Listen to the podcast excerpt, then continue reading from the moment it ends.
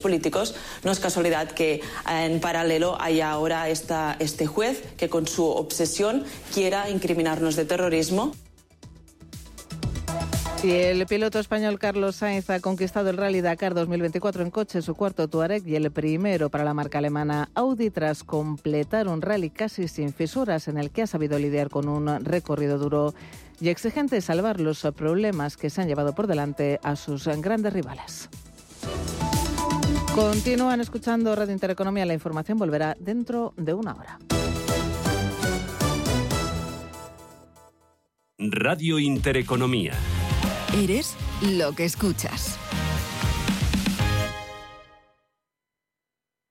¿Estás buscando un broker para operar en el mercado americano? eBroker te ofrece tiempo real gratuito, garantías intradía y comisiones muy competitivas en futuros y opciones de CME Group. Prueba nuestra cuenta demo gratis. ebroker.es. Reinventando el trading. Producto financiero que no es sencillo y puede ser difícil de comprender.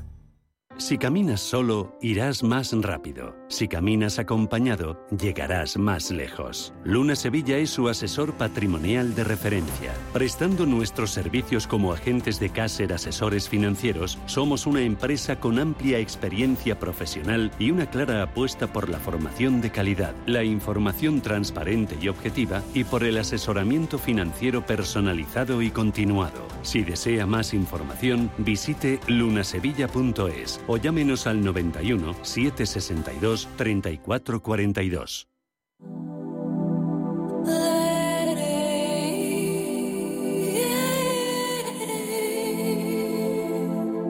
Ruta 42.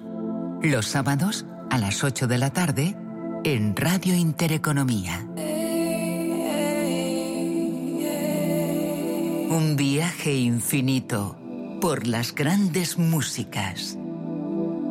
Ruta 42, un programa de Joaquín Martín. Si tu pasión es la caza, sueñas con el sonido del río mientras lanzas tu caña o simplemente disfrutas del campo y la naturaleza, este es tu programa. Caza, pesca y naturaleza. Todos los sábados y domingos de 7 a 8 de la mañana en Radio Intereconomía. Coordina Marcos Ruiz. Artec, el programa que te ayudará a conocer y comprender el protagonismo que están adquiriendo las nuevas tecnologías en el mercado del arte y la cultura. Todo ello de la mano de los mejores expertos del sector. Artec, los domingos a las 9 de la noche en Radio Intereconomía. Radio Intereconomía, una excelente plataforma para anunciar tu empresa, con una audiencia exclusiva, con poder adquisitivo medio alto y que sabe lo que quiere. Teléfono 919992121 y en comercial arroba intereconomía.com. Radio Intereconomía, la radio de las empresas.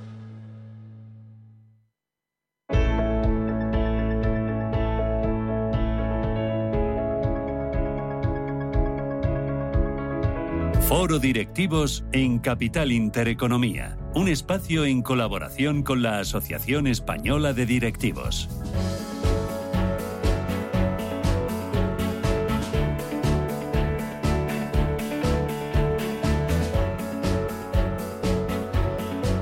Son las 11 y 9 minutos de la mañana, continuamos aquí en Capital Intereconomía, en este foro directivo que abrimos eh, cada viernes, este espacio, para hablar esta semana mm, de algo interesante. Vamos a hablar de la escucha activa en Internet, porque toda empresa eh, que quiere conectar y responder de manera rápida y efectiva a sus usuarios debe contar con un buen servicio de escucha activa en Internet. Y es que esa escucha activa es una técnica, una estrategia propia de la comunicación humana, basada sobre todo en estudios de psicología, que es utilizada también en campos como, por ejemplo, la enfermería, la psicoterapia, la resolución de conflictos, pero también para el marketing online. Hoy hablamos de este concepto que supone entender los usuarios para saber qué ofrecen y cómo.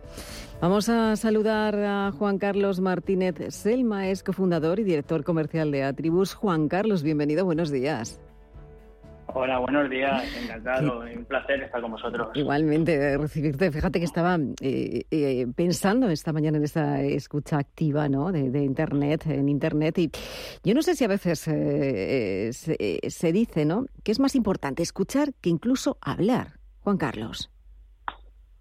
Pues sí, muchas veces es, incluso es más importante escuchar antes de hablar, ¿no? Yo creo que que hoy, en día eh, escuchar eh, lo que dice la gente eh, en cualquier ámbito es necesario antes de poder hablar o, desde una empresa, por ejemplo, me, adelanto, poder lanzar alguna cosa nueva o saber de lo que de lo que de lo que están ofreciendo. Vamos, es importantísimo escuchar. Juan Carlos, vosotros sois una compañía que se dedica, bueno, pues a escuchar, a medir, a analizar lo que se dice en torno, por ejemplo, a las marcas, a conectar con los usuarios eh, para, bueno, pues mejorar, por ejemplo, la reputación online de las compañías y también optimizar esa estrategia de comunicación, incluso también optimizar las, las ventas. ¿Cómo, ¿Cómo lo hacéis vosotros en Atribus? Bueno, pues nosotros al final lo que hacemos es recopilar de todas las eh, redes sociales, e internet, blogs, foros, casi todas las, las fuentes importantes, recopilamos esas conversaciones, esa información en base a las necesidades pues, de nuestros clientes. Nuestros clientes, pues, pues bien, pueden ser clientes de turismo, un destino turístico, puede ser un cliente de un, gobierno o una entidad pública para, para, escuchar al ciudadano y ver qué medidas tomar, puede ser una entidad deportiva, escuchar a su fan, o puede ser incluso eh, un, un, fabricante para ver qué nuevo producto mete en, en, un lineal de supermercado o fabrica en torno a la demanda ¿no? de, los clientes. Em, tú llevas más de 20 años en este mercado, ¿no? Y bueno, pues ha cambiado mucho los hábitos de consumo a través de, la tecnología, ¿no? Han cambiado. Pero mm, eh, lo importante es adaptarse, como decimos, al cambio, ¿no? ¿Y, cómo ha sido ese cambio en esos hábitos de consumo en los, los últimos, eh, pues, los últimos pues, años? en los últimos 15, 20 años, pues hemos pasado desde, desde que prácticamente eh, lo hacíamos todo con el ordenador de sobremesa y nos o el portátil y, lo que hacíamos es cuando íbamos a comprar pues preguntábamos desde, desde al vendedor al, al a, nuestro ámbito más, eh, más cercano y lo, y, lo que hemos hecho ahora pues con, con, las redes sociales y con internet es pues pues tenemos un montón de, de opiniones eh, en donde pues evidentemente eh, tenemos que filtrar y recoger la que nos interesa para para poder aportar valor porque hoy en día hemos pasado de de una opinión muy cercana a una opinión globalizada, ¿no? Es interesante conocer, pues, pues ya, ya os digo, pues los canales de compra. Los canales de compra antes eran básicamente ir a la tienda, ir al supermercado, preguntar eh, al, al, tendero, ¿no? Y de ahí comprar. Y luego comparar con los con, con, el ámbito que teníamos cercano. Ahora mismo no. Ahora mismo eh, lo primero que hacemos es buscar en internet. Entonces el cambio ha sido brutal. Cuando vamos a comprar cualquier cosa, muchas veces vamos con la información de casa, ¿no? Entonces, eh, esa parte eh, ha cambiado, se tiene que personalizar, porque cada uno tenemos y, tenemos que personalizar hacia dónde vamos dirigidos. Antes no existía tanto, por ejemplo, en alimentación, alimentación vegana, y ahora mismo, pues, pues todo el mundo eh, es, es, una tendencia, esa tendencia además, cuando vas al supermercado estás mirando qué, qué, ingredientes lleva eh, cada producto, ¿no? Eso hace 15 años era impensable. Entonces, hemos vuelto, te iba a decir, más, curiosos, ¿no? Los consumidores también, ¿no? Los usuarios, mucho más curiosos. más curiosos. Vamos mucho más, vamos mucho al detalle. Entonces, el ir al detalle lo que, lo que hay es, también es una mayor variedad de productos en cualquier lineal del supermercado o en cualquier, en cualquier agencia de viajes. Nos dan un, un viaje a, la carta medida, entonces eso se hace a través de, escuchar cuál es la demanda del usuario. ¿no? Juan Carlos, fíjate que, claro, es que las redes sociales eh, son, eh, te iba a decir, un gran mercado ¿no? de, de, conversaciones donde precisamente se intercambia la información y, como bien decías, hay que estar muy atento a lo que es importante, ¿no? A lo que para medir esos hábitos de consumo. Pero claro, vosotros tenéis em, esta compañía eh, lleva muchos años ya trabajando sobre todo ello mediante eh, herramientas. ¿Cómo se miden estos hábitos de consumo, ¿no? Con vuestra herramienta y también un poco qué es lo que les interesa a las marcas. Vale, pues nosotros lo, medimos a través de, palabras de búsqueda. O sea, hacemos una inversa a lo que hacen los buscadores. Tú en el buscador pones lo que te interesa y te devuelve resultados. Nosotros lo que hacemos es, eh, hablamos con la, con la empresa qué necesidad tiene, pues por, eh, hay una tendencia ahora mismo, de, bueno, vamos a pandemia, ¿vale? Que en, pandemia ha sido un punto de inflexión bastante importante en cuanto a, herramientas como la nuestra, ¿no? Haber una demanda por parte de las empresas de herramientas como la nuestra. Entonces, en pandemia hubo mucha gente que hacía pan, mucha gente que hacía tartas, entonces eh, nos, eh, hicieron varios encargos de supermercados en cuanto a, me puedes investigar, vamos a programar, vamos a, poner estas palabras de búsqueda, a ver quién está hablando. Y sobre estos usuarios eh, vamos a ver qué están combinando porque parece que hay una tendencia en la parte de repostería, ¿no? y, y, a partir de ahí en un lineal empezaron a aparecer eh, sabores de tartas, de los cuales eran opiniones de los usuarios que estaban hablando sobre combinar distintos ingredientes para hacer sus tartas. Ya se lo daban hecho y no tenían que comprar varios ingredientes. Esto es un caso eh, que de los muchos que estamos que estamos viendo en Atribus, ¿vale? De cómo eh, o incluso en, el sector de las bodegas de vino eh, hay una tendencia de cierta tipología de, personas que están bebiendo un, tipo de vino en, en, un determinado tiempo, ¿no? por, la tarde, ahora, se, se, se, sale mucho a hacer el tardeo, pues han sacado un vino muy orientado a un perfil de público que va a, a hacer tardeo, ¿no? Entonces ya la campaña de marketing va orientada hacia el tardeo, el sabor del vino va orientado hacia toda la conversación y las opiniones que han habido previamente.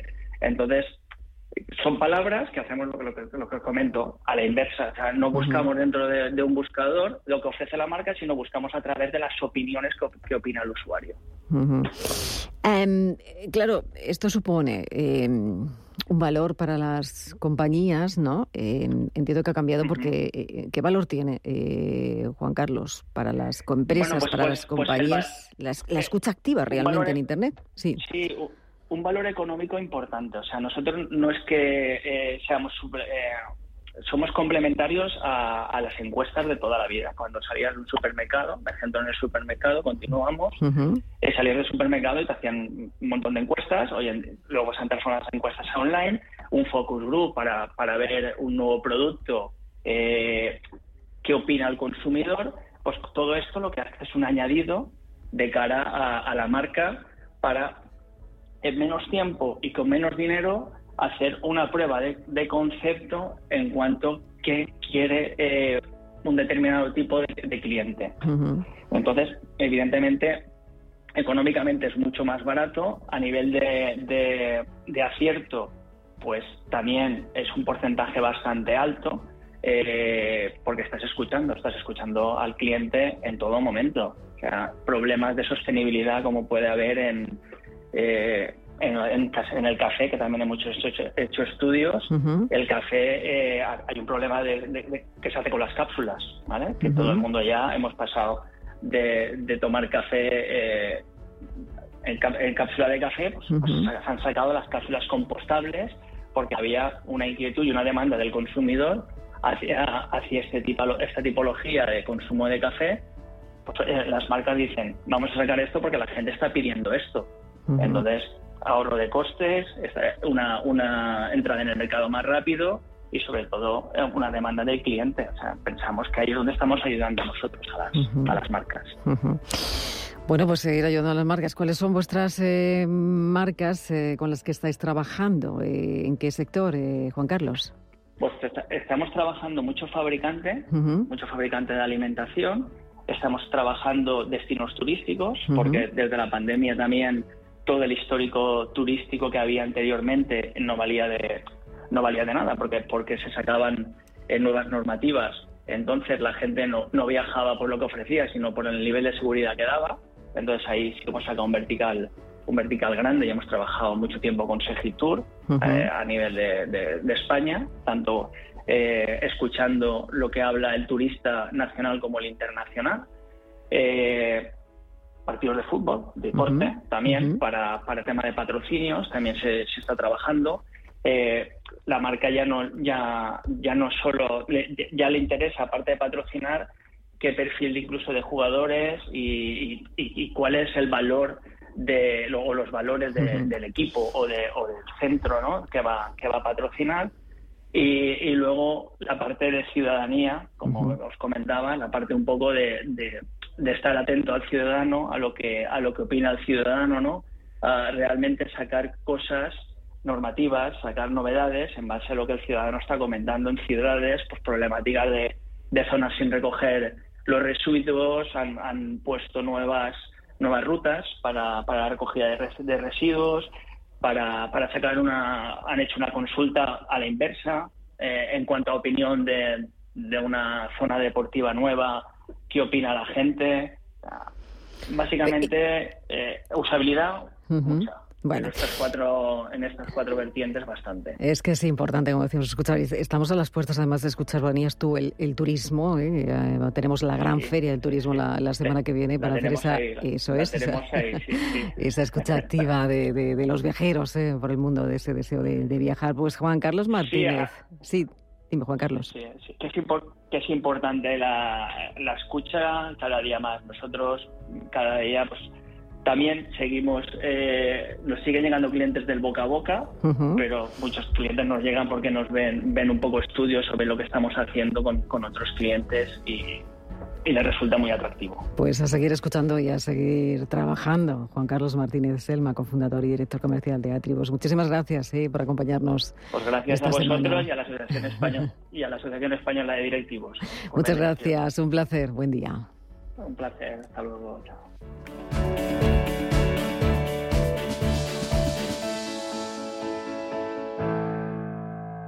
Tan, tan, tan, tan, tan.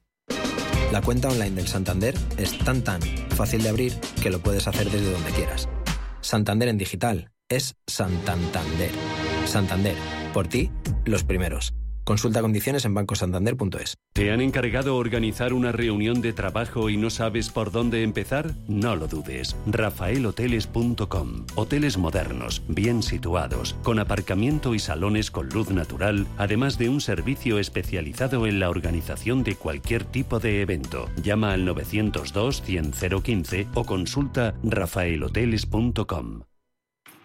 Vive y disfruta Fitur en Radio Intereconomía. Primera cita anual para los profesionales del turismo y feria líder del mercado en directo desde IFEMA Madrid. Conoce las últimas tendencias del sector y su importancia en la economía española y mundial. No te olvides, del 24 al 26 de enero, Fitur en directo en Radio Intereconomía.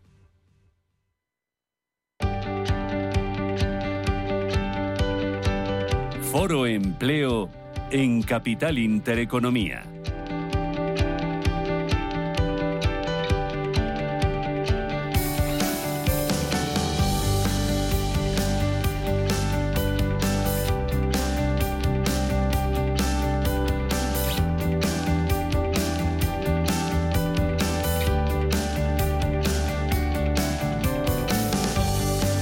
Las 11 y 24 minutos de la mañana. Vamos a poner en marcha nuestro foro empleo. Marisa Cruzado, Sociedad CVA, Comunicación en Marón Añadido. Muy buenos días. Buenos días. ¿Cómo estás? Muy bien. ¿Cómo me gusta esta sintonía que habéis puesto? Me decías ahora feliz año y me ha dejado un poco recuerdo como muy de muy atrás. es que no nos habíamos visto. Es que no nos habíamos visto, pero ¿qué pasa? ¿Que se te está haciendo largo? Está haciendo largo todo el día. Bueno, que te diga eso, pues si te hablo del, del año. Pues, pero si, si, llevamos nada, 18 días nada más, de 2024 está intenso. ¿Y te parecen pocos? 18. No sé si son muchos o pocos, pero 18. ¿Cómo estás?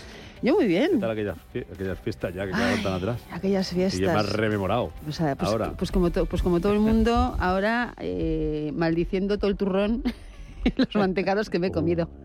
Uh, luego se juntan con las torrijas. Pero qué ricos este están. Un poco antes. Es que además Este año es- hay menos tiempo de, de Además, es producto español. Sabéis que hemos empezado a exportar cantidad de turrón a los países de, de, medio si extremo porta- a ver si oriente. portamos el 100% el año que viene y nos libramos. Oye, madre Pues, mía. pues es que les encanta, porque como está hecho con frutos secos, y sabéis que en esa cultura el, todo lo que es fruto seco les gusta muchísimo, pues lo, lo han probado y entonces están sobre todo en muchas empresas de la región de Murcia, todo- Levante, Alicante, Sí. en fin, todas estas, estas zonas, exportando muchísimo turrón. Ya habéis visto que en Madrid proliferan las tiendas de turrón con este mm, toque de delicateza que le Sí. están dando, ¿no? De tonos como muy específicos. Así que bueno, es estupendo porque hoy al final es creación de empleo, es marca España y yo creo que esto aporta valor. Lástima que solo aportemos valor con este tipo de cosas y no con tecnología a punta, pero Ya. bueno, por lo menos aportamos valor. No, Que nos coman el turrón allí. que se lo coman, se lo coman, que se lo coman, que luego que dices que nos, que nos cuesta mucho. José María Triper, columnista del Economista, buenos días. Buenos días. ¿Cómo está usted? Pues para, comerme. Por favor, engordan menos que el turrón. No, a- a- además, oye, ven, vengo, vengo contento porque he ido a llevar a mis nietos al colegio, Sí. oye, y todos los padres y las madres diciéndome lo buena que es Yolanda Díaz, Sí. lo bien que lo hace y lo malo que son los de Podemos. Sí. Me decían, hay que meterlos a todos los de Podemos en un cohete. Sí, ¿no? Como dijo ella, ¿no? Bueno, ¿era que le va a reducir el sueldo a los directivos? Y ahora va a reducir y sí, va a reducir la jornada laboral, por cierto, nos tocará a nosotros también. Sí, digo yo en algún momento, no sé, habrá que ir pensando en cambiar el día. Carlos Ruiz, director de estudios del Instituto de Estudios Económicos. Buenos días. Hola, muy buenos ¿Cómo días. estás? ¿Cómo has empezado? Feliz año. Muy bien. Eh, bueno, pues eh, con esta con este paréntesis navideño, pues la verdad es que te planteas cuestiones para, para iniciar el año pues con, con renovadas fuerzas, ¿no? Unas renovadas fortalezas. Hemos empezado el año y tenemos salario mínimo, subida. No tenemos reforma del subsidio por desempleo, pero tenemos convocatoria para lo de la jornada laboral. Bueno, eh, pues sí, no, no son buenas noticias precisamente para la elevación de costes en este país, ¿no? Eh, bueno, confío en que se retomen los cauces de diálogo social apropiados pues para poder eh, desempeñar y llevar a cabo este tipo de reformas que están puestas encima de la mesa, que quizás no sean las más apropiadas en estos momentos. Eh, eh, tenemos que mirar más allá de la parte del coste, que es mm, un viejo mantra de la gestión empresarial, y mirar hacia adelante la parte de productividad, que ahí está el, el quiz de la cuestión. Yo creo que si somos capaces de dejar de mirar hacia ese atrás del coste y mirar hacia adelante a ver cómo mejoramos nuestra productividad, vamos a ser capaces de afrontar los retos y desafíos que, como sabes, en el contexto internacional nos están acechando. Bueno, pues eh, vamos a mirar hacia adelante. A mirar les preguntaba yo a vuestros compis que venían la semana pasada en el primer foro empleo del año cómo esperaba que fuera este año desde el punto de vista del mercado laboral. Hoy lo podemos hacer ya apoyándonos en unas perspectivas económicas, perspectivas de, de Randstad. Eh, un informe elaborado con la CON que dice que el 82% de las empresas consultadas tiene una perspectiva negativa respecto a la economía española, un 51% pronostica una peor situación en su sector y un 31% en su propia empresa. No sé si bueno o malo, pero apenas dos de cada diez empresas, un 20%, considera reducir eh, su plantilla. Y entre los principales desafíos, el principal desafío, está el déficit de, talento. Tres de cada cuatro, el 75% de las empresas encuestadas, declara sufrir este problema. Tres puntos más que hace un año, Marisa. Pues, eh, a ver, yo, yo eh, fíjate que sí que comparto absolutamente este diagnóstico. O sea, creo que mm, desconozco el alcance de los datos y la información eh, con la que han hecho el, el estudio, pero bueno, COE y, y Randstad son marcas de prestigio y están habituadas a hacer este tipo de informes, con lo cual mm, creo que la credibilidad va por delante y, y comparto absolutamente este- esta posición. El, el que sea el- la búsqueda de talento eh, la principal preocupación es lo único que, bueno, me, me, me- me sorprende un poco. Primero porque de esto ya venimos hablando hace bastante tiempo, pero yo creo que hay una cuestión mm, mucho más eh, preocupante o acuciante para este año, que es toda la cómo vamos a hacer la transición a la, a la implantación de esta tecnología que se nos ha venido encima, ¿no? Porque sí que es cierto que de inteligencia artificial llevamos años hablando, pero el año pasado ha sido cuando se ha producido esa explosión y esa irrupción, ¿no? Y, evidentemente es que esto va a transformar la manera en que entendemos los procesos de negocio, en que entendemos la relación con los clientes, en que, en que entendemos la relación con los propios empleados. Es decir, es una transformación de tal calibre que, que echo de menos esa inquietud por cómo va a afectar, ¿no? Porque fíjate que preocuparse por el talento evidentemente está bien, pero es que a lo mejor esta transformación tecnológica va a precisar talento que ni siquiera ahora tienen en la mente que van a necesitar. Y todavía eso es más preocupante, porque no solo ellos no saben lo que van a necesitar, sino que no sabemos dónde están las personas preparadas para dar respuesta a esas necesidades. ¿no? ¿Por, qué tenemos un problema de, talento? ¿Dónde está el, origen de esto? De las empresas, tres de cada cuatro digan que tienen problemas para encontrar talento. ¿Es por la descorrelación que puede haber entre las necesidades de la empresa lo que la formación que damos en España, que la formación está mal, está anticuada, entonces por eso no sale gente preparada, que las exigencias de las empresas son otras. ¿Cuál es el diagnóstico que haces? Pues el diagnóstico empieza por donde tú dices, que es el, tema de la formación, que es clave. Eh, luego el, enfoque eh, de mm, qué tipo de empresas están sobreviviendo en, en nuestro país, porque claro, em, sobreviven eh, pues sobre todo pymes y de qué sectores, ¿no? Entonces, el tipo de actividad que está sobreviviendo y al que estamos dando foco es un sector donde la formación profesional es clave, donde podrían aportar muchísimos profesionales y, y la formación profesional en España está absolutamente desfasada, ¿no?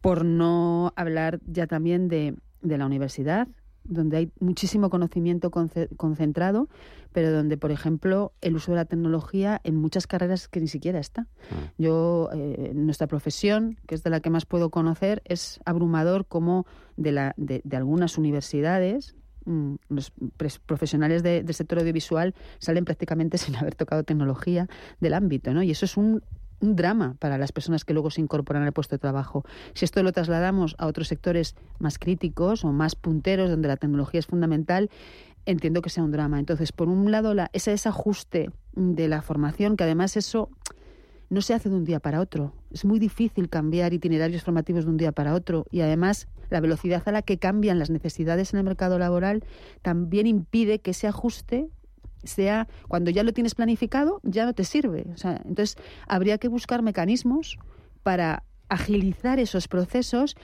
y, fíjate, voy a decir una palabra que igual puede sonar un poco, no sé, eh, fuera de contexto, pero hay que ser visionarios.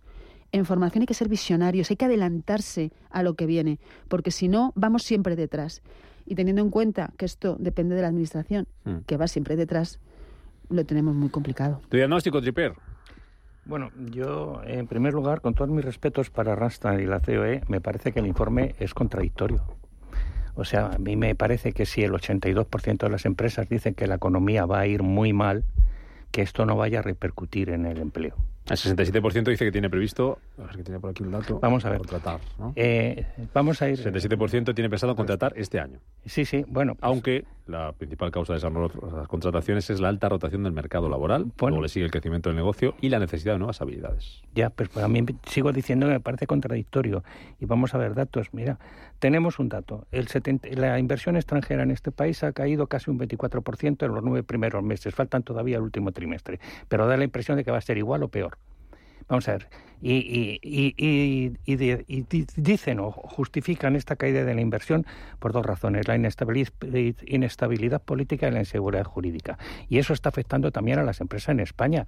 Ayer hemos visto eh, lo que dijo eh, en Davos el CEO de Resol, ¿no? Eh, o sea, que, yo soy Johnny Maz, pero lo dijo clarísimamente y lo lleva diciendo. Vemos que, que las grandes empresas españolas están diciendo que se van de este país. Y esto quiere decir que va a aumentar el empleo. Sin inversión, sin inversión no hay, no hay creación de riqueza ni creación de empleo. Por eso digo que me parece contradictorio. Pero luego tenemos más datos. Hablaba Carlos de la productividad. Hoy tenemos en los medios de comunicación, en todos, que la productividad en este país ha caído un 7,3% de los últimos 20 años, mientras que en Alemania ha subido un 11,8% y en el Reino Unido un 8,8%. Ese es un mal endémico de este país estamos a la cola de la productividad de la Unión Europea y tenemos, y tenemos el doble de desempleo que de la media de la Unión Europea. Somos los líderes del paro de, la, de los 27. yo sigo sin ver, por eso sigo viendo contradicción. Si a ello sumas que las empresas, desde que está Sánchez en el gobierno, han, han visto incrementar su fiscalidad un 50%, que se han destruido 50.000 empresas en este país desde que gobierna Pedro Sánchez. Son datos que, bueno, eh, Carlos, tú que estás ahí, me dirás que, que son ciertos, muchos se los cojo de vuestros informes.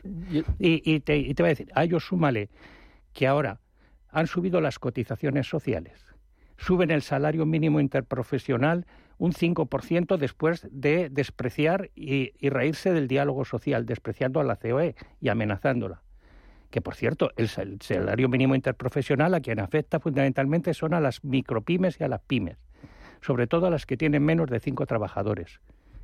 ¿Eh? Eso al señor del bar de la esquina, al kiosquero, al de la tienda de óptica de aquí abajo. Eso Encima, además, les vas a reducir la jornada laboral sin aumentar la productividad.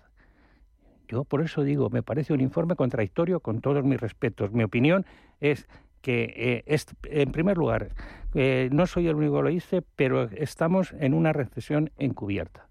Esta tendencia, lo normal es que se acreciente a lo largo de 2024.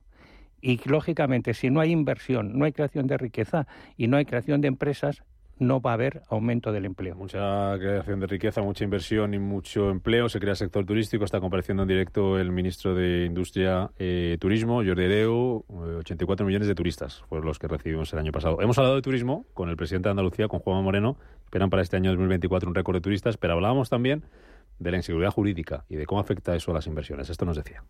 Bueno, eso, eso es un daño brutal. O sea, yo creo que, no sé si el conjunto de los españoles somos conscientes del daño que se está haciendo a nuestra imagen y a nuestra reputación. invertir se puede invertir en muchos lugares del mundo y por tanto, si queremos que inviertan en España, hay que garantizar estabilidad política y, por supuesto, seguridad jurídica. No se pueden cambiar las reglas a mitad de partido como ha hecho este gobierno. No se puede tratar a las empresas y a los empresarios a patadas. ¿Eso afecta al empleo? ¿Esa imagen, Carlos? Pues eh, sí, claro, efectivamente, afecta al empleo. Es decir, eh, eh, uno de nuestros principales déficits que estamos teniendo durante los últimos años, en particular durante el último año y medio, es la evolución de la inversión empresarial. Y nosotros en el Instituto de Estudios Económicos, en nuestro último informe de coyuntura semestral, hicimos un monográfico específico acerca de bueno, pues qué determinantes estaban detrás de esta evolución. Y más allá de los resultados empresariales y del grado de coste financiero, lo que estaba determinando sobre todo el que nuestra tasa de inversión pues estuviera en niveles, reducidos y encima comparativamente con respecto a la Unión Europea aún más pues era el, todo el tema de la incertidumbre eh, económica que se agrava con decisiones que eh, bueno, pues pueden eh, procurar un mayor coste en un futuro, ¿no? sobre todo temas de eh, costes laborales y, temas impositivos. ¿no? La incertidumbre y la, inseguridad jurídica es uno de los elementos con los cuales yo creo que las empresas van a tener que, combatir este año. ¿no? aparte de pues un contexto internacional que todos, los eh, expertos están diciendo que va eh, a, ser eh, desfavorable para que el crecimiento económico en este caso pues no sea el que se alcanzó en el 2023 esperamos todos una fuerte desaceleración de, del crecimiento y yo creo que el estudio de Randstad y de COE va un poco en esa línea, ¿no? En el decir, oye, mm, todos tenemos unas perspectivas de que el contexto internacional está bastante o es bastante desfavorable y en mayor o menor medida esto se está eh, bueno pues está calando en nuestro sector o en, en, nuestra empresa y la variable empleo finalmente es la última ¿no? que finalmente pues eh, tiene la repercusión ¿eh? en cuanto a bueno pues la decisión empresarial no si no hay inversión porque hay una mayor incertidumbre o una mayor una menor demanda posteriormente seguramente va a haber un menor creación de empleo. ¿Y yo quiero, escucha, yo quiero hacer, quiero hacer solamente una, anotación, ¿eh? Eh, eh, una anotación en, por alusiones respecto a lo del estudio. A ver, la cuestión es que siempre cuando hablamos de estos temas ponemos el foco en, en, las grandes empresas, las multinacionales, que son las afectadas principalmente por esa inversión extranjera, en fin, por este tipo de cosas, ¿no? Pero es que en España el 70% del empleo lo crean las pymes y hay mucha micropyme. Donde el esfuerzo que tiene que hacer el empresario, que es lo que hay que poner en valor, porque si tiene tres camareros, no puede prescindir de ninguno, si quieres mantener abierto su negocio, el, peso que se está poniendo sobre estos empresarios que tienen que subir los sueldos, en fin, una serie de cosas sin tener un retorno en, beneficios, digamos, ¿no? ellos están haciendo ese esfuerzo. Por eso sí que creo que aunque descienda la inversión extranjera y aunque las grandes multinacionales estén pensando en irse, las pymes, que son las que soportan el mercado laboral en este país, todavía tienen margen de sobrecarga a costa del propio esfuerzo del, del, empresario, ¿no? de la persona que ha puesto en marcha el negocio. Muchas veces son que, a ver, esto no estoy diciendo que sea correcto, ni adecuado, ni que me parezca justo, pero es lo que hay. O sea, desde las pymes, lo que se procura es la supervivencia, porque muchas veces es no solamente el ingreso de la persona que ha montado el negocio, sino de la familia, porque ahí trabaja el cuñado, trabaja el sobrino, trabaja el hijo, es decir, el sobreesfuerzo que estamos poniendo económicamente sobre nuestro tejido empresarial de pymes es brutal es brutal. Pero no se traduce tan fácilmente en despidos, porque al fin y al cabo una multinacional hace un ERE, eh, tienen presupuesto, hacen sus cuentas, reducen no sé qué, te despiden y catagran. Pero para un, em, para un empresario de pequeña empresa eso es un auténtico drama. Y se resisten a hacerlo. Yo creo que hay que poner sobre la mesa este factor, ¿no? Porque me parece que a la larga terminarán, que, terminarán teniendo lo que hacer, porque esto tiene su límite, ¿no? Pero ese esfuerzo, esa tensión que hay ahora mismo entre grandes y pequeñas, a ver, yo, eh, me parece Vuelvo, perdona que discrepe contigo, Marisa, pero vamos a ver. ¿Tú eres eh, empresario? no, yo no soy empresario. Vale, yo sí y te digo bueno, pero, que desde la experiencia de lo que conozco, te resistes mucho, pero te, resistes mucho a prescindir de las personas cuando tienes tres. Que sí, que eso lo entiendo, pero, pero llega un momento en que tú no puedes Hombre, claro, Y te acabo de dar un dato, 50.000 empresas han, han, desaparecido, han cerrado en este país y todas ellas o la inmensa mayoría son pymes. Claro. Porque llega un momento en que no se puede aguantar y las empresas están ahora mismo en esa situación. Sobre todo porque respondes con tu patrimonio, el otro día, ¿eh? Claro, el otro día, el el otro día había un informe de ATA en el que decía que una inmensa mayoría de los autónomos, que la mayoría son los empresarios de pymes y que tienen empleados, no llegaban a mil euros al mes sus ingresos. Estaban muy por debajo de los sueldos de sus salariados. Les suben las cotizaciones sociales, les han subido un 50% la fiscalidad, suben los precios, los, los costes energéticos. Entonces, los costes de producción no pueden aguantar. ya te digo, 50.000 empresas han cerrado. Hablábamos, hablaba antes Carlos del turismo. Vamos a ver, efectivamente, pero también es cierto que el otro día, el, el, otro día, desde Esteltur, ya anunciaron que el, año este año eh, el turismo iba a bajar, que había ah, el 2023 había sido un año turístico, pero un año turístico derivado de que todavía este el tema este año incluso iba a subir por encima de los 200.000 eh, Sí, sí, pero dijeron que, que, ya no iba a ser como, como este año. Pero es que el grave problema que tiene este país de la productividad es precisamente ese. Es que no se cambia el modelo productivo de este país. En este país seguimos dependiendo del turismo, que está muy bien, y de la hostelería. Pero son, son eh, eh, sectores que, que no, no, tienen valor, tienen escaso valor añadido y escasa productividad. Mm. O sea, que eso por otro lado. Y luego, hablábamos antes del talento. Ayer eh, estuve en, un desayuno de la Federación de Periodistas de Radio y Televisión con Cándido Méndez.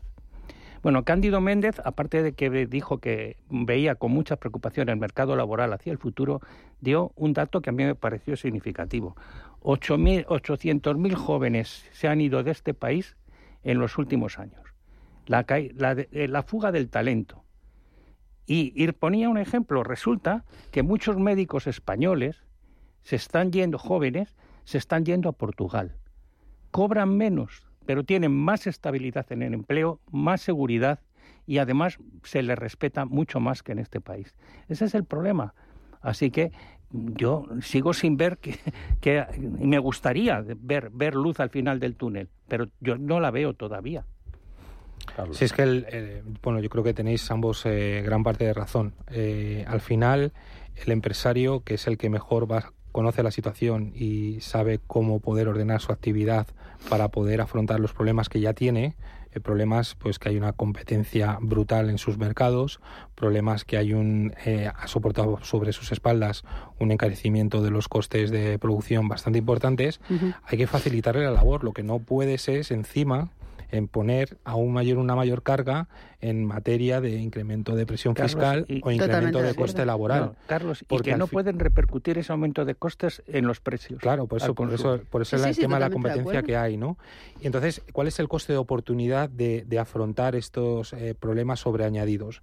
Pues que no puede estar pensando en ¿Cómo puedo crecer con mi empresa?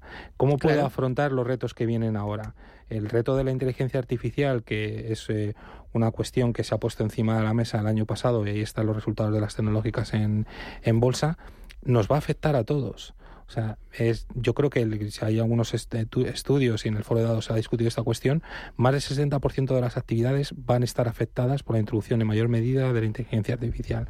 Y el empresario debe estar ahí en el frente para saber que esto es una herramienta que va a tener como ventaja de oportunidad para el futuro y que si de, saber aprovecharlo de la forma eficiente que él sabría hacerlo, eh, sin duda va a garantizar su viabilidad y sostenibilidad de su actividad en, el tiempo. Pongámonos a pensar, por eso he dicho el tema, plantear, poner encima de la mesa el tema de la productividad, pongamos a pensar eh, en qué medida podemos generar las condiciones para poder crecer más en el futuro, no para poder lastrar mayor la actividad en el presente. ¿no? Bueno, vamos a seguir avanzando. Podemos estar con esto toda la mañana y toda la tarde.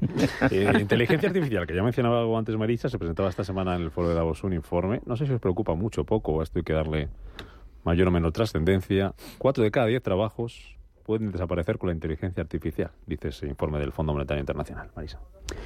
Cuatro de cada diez. ¿eh? A ver, yo, yo es que creo que vengo sesgada hoy.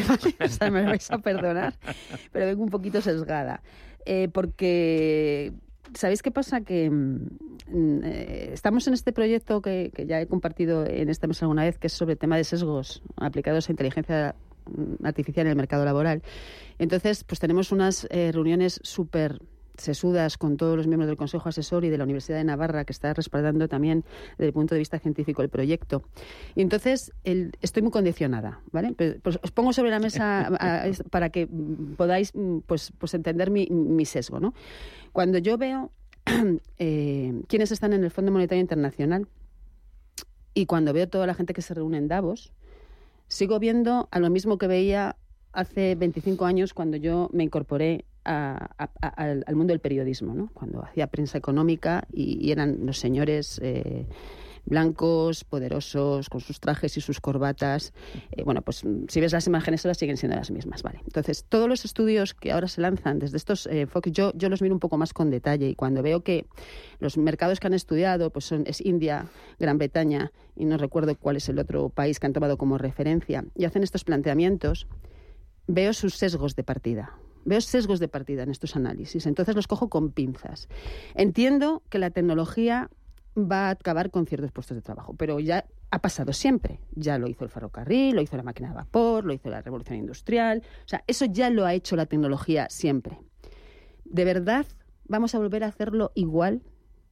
¿Y vamos a dejar que nos arrase el cambio tecnológico sin entender que aprendiendo de la experiencia que hemos vivido antes podemos buscar la parte positiva, que es lo que estás eh, comentando, ¿no? Lo que estamos comentando en la mesa, de buscar qué valor nos aporta esta revolución tecnológica para que sea de verdad un acompañamiento en nuestros procesos, mejore nuestra productividad y ser capaces de reenfocar lo que hacemos. Hay cosas que por mucho que se empeñen en decirlo los medios de comunicación, la inteligencia artificial hoy por hoy no es capaz de hacer.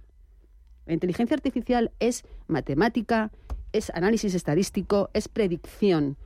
Ahora mismo no tiene capacidad de entender si es bueno, si es malo, si está equivocado, si es verdad, si es mentira. No hace eso, solo hace predicción y análisis estadístico a una velocidad increíble que el cerebro humano no es capaz, una capacidad de analizar datos y de hacer predicciones brutal.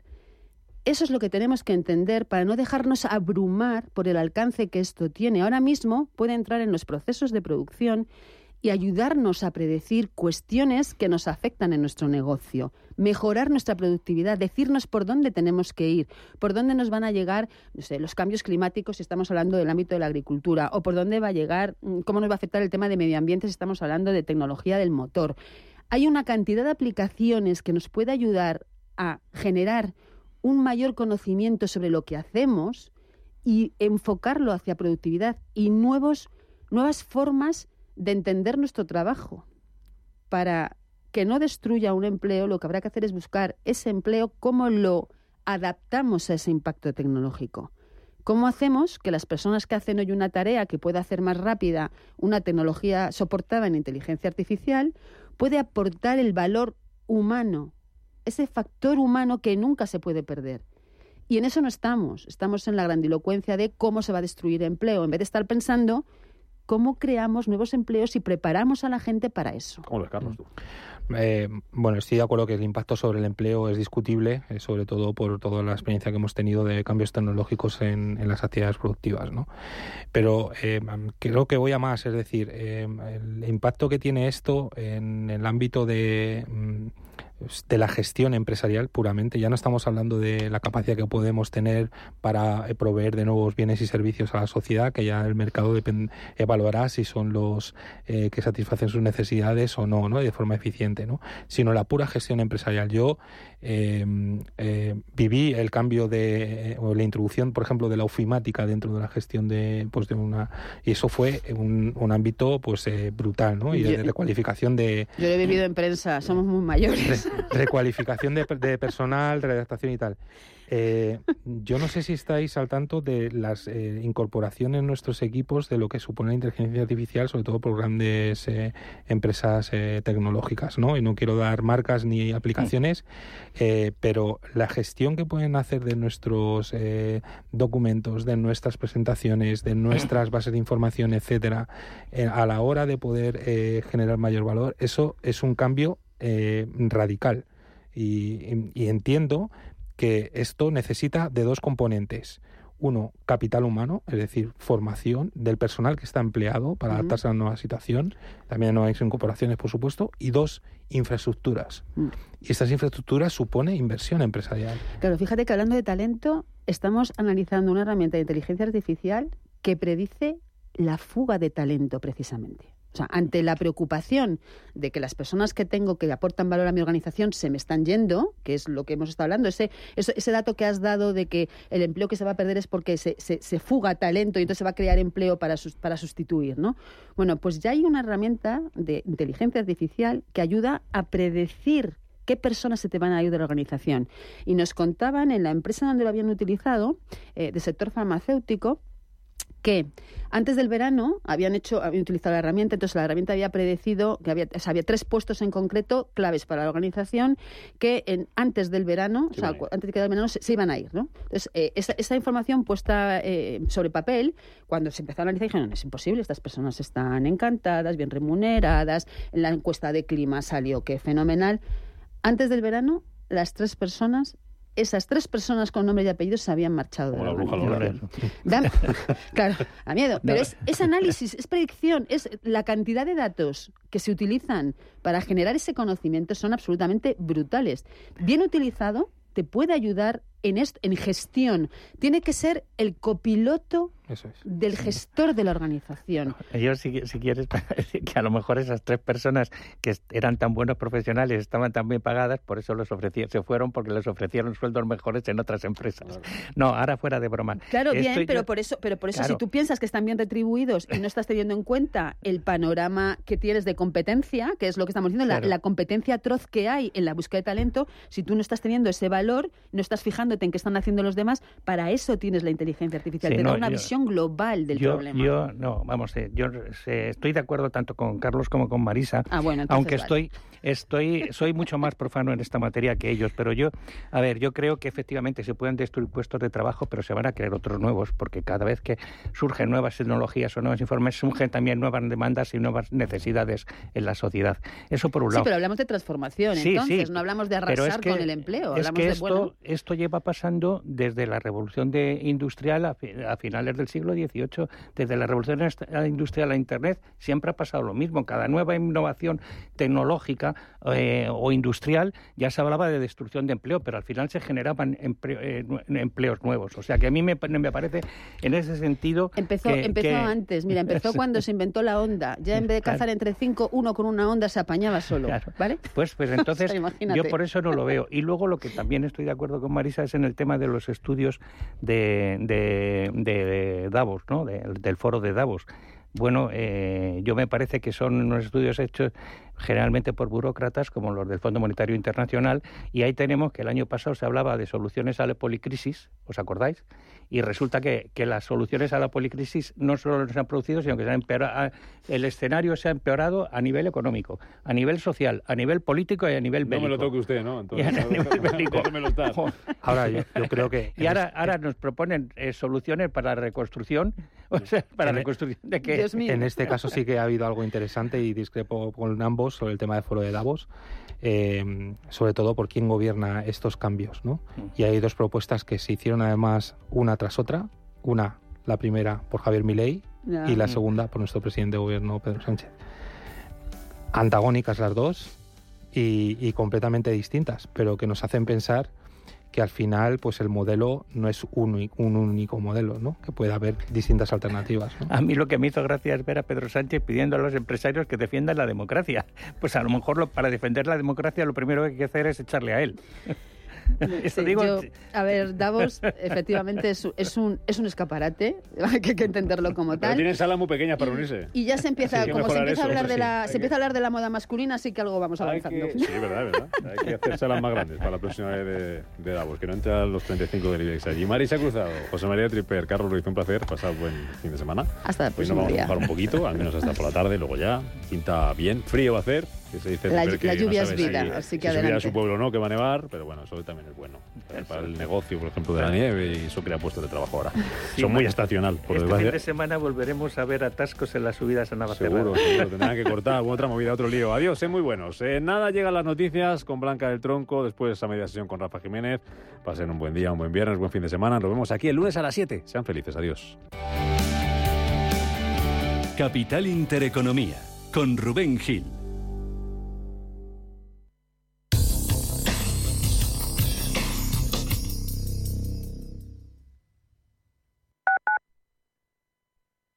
¿Interesado en el ahorro? Con Banco Big es posible empezar a ahorrar gracias al gran depósito de bienvenida para nuevos clientes. Un depósito a plazo fijo a seis meses al 4,25% TAE y 4,25% TIN. Mínimo de inversión 10.000 euros y máximo 75.000 euros. Para más información, entra en bancobig.es. Banco de Inversión Global. Nos mueven tus valores. Los intereses se abonarán en la cuenta en la fecha de vencimiento del depósito. Banco Big se encuentra adherido al Fondo de Garantía de Depósitos de Portugal. La cantidad máxima garantizada en el fondo es de 100.000 euros por depositante y entidad de crédito. El depósito tiene un riesgo 1 de 6 color verde, siendo 1 de 6 indicativo de mejor riesgo y 6 de 6 de mayor riesgo. El reembolso, rescate o la devolución anticipada de una parte o de todo el principal invertido están sujetos a comisiones o penalizaciones. En este caso, la cancelación anticipada del depósito conlleva la pérdida del 100% de los intereses.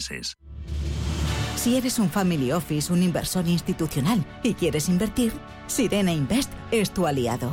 Sirena Invest es una promotora inmobiliaria con más de 15 años de experiencia en el sector inmobiliario polaco que ofrece invertir en una de las economías más pujantes y rentables del mundo.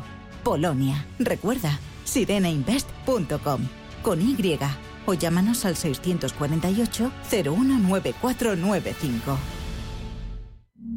No necesitas metaverso para adentrarte en otros mundos. Con B de clásica. Candy Sánchez pone banda sonora a las noches del sábado. Deja que tu imaginación marque el rumbo. Con B de clásica. Los sábados a las 11 de la noche. Escucha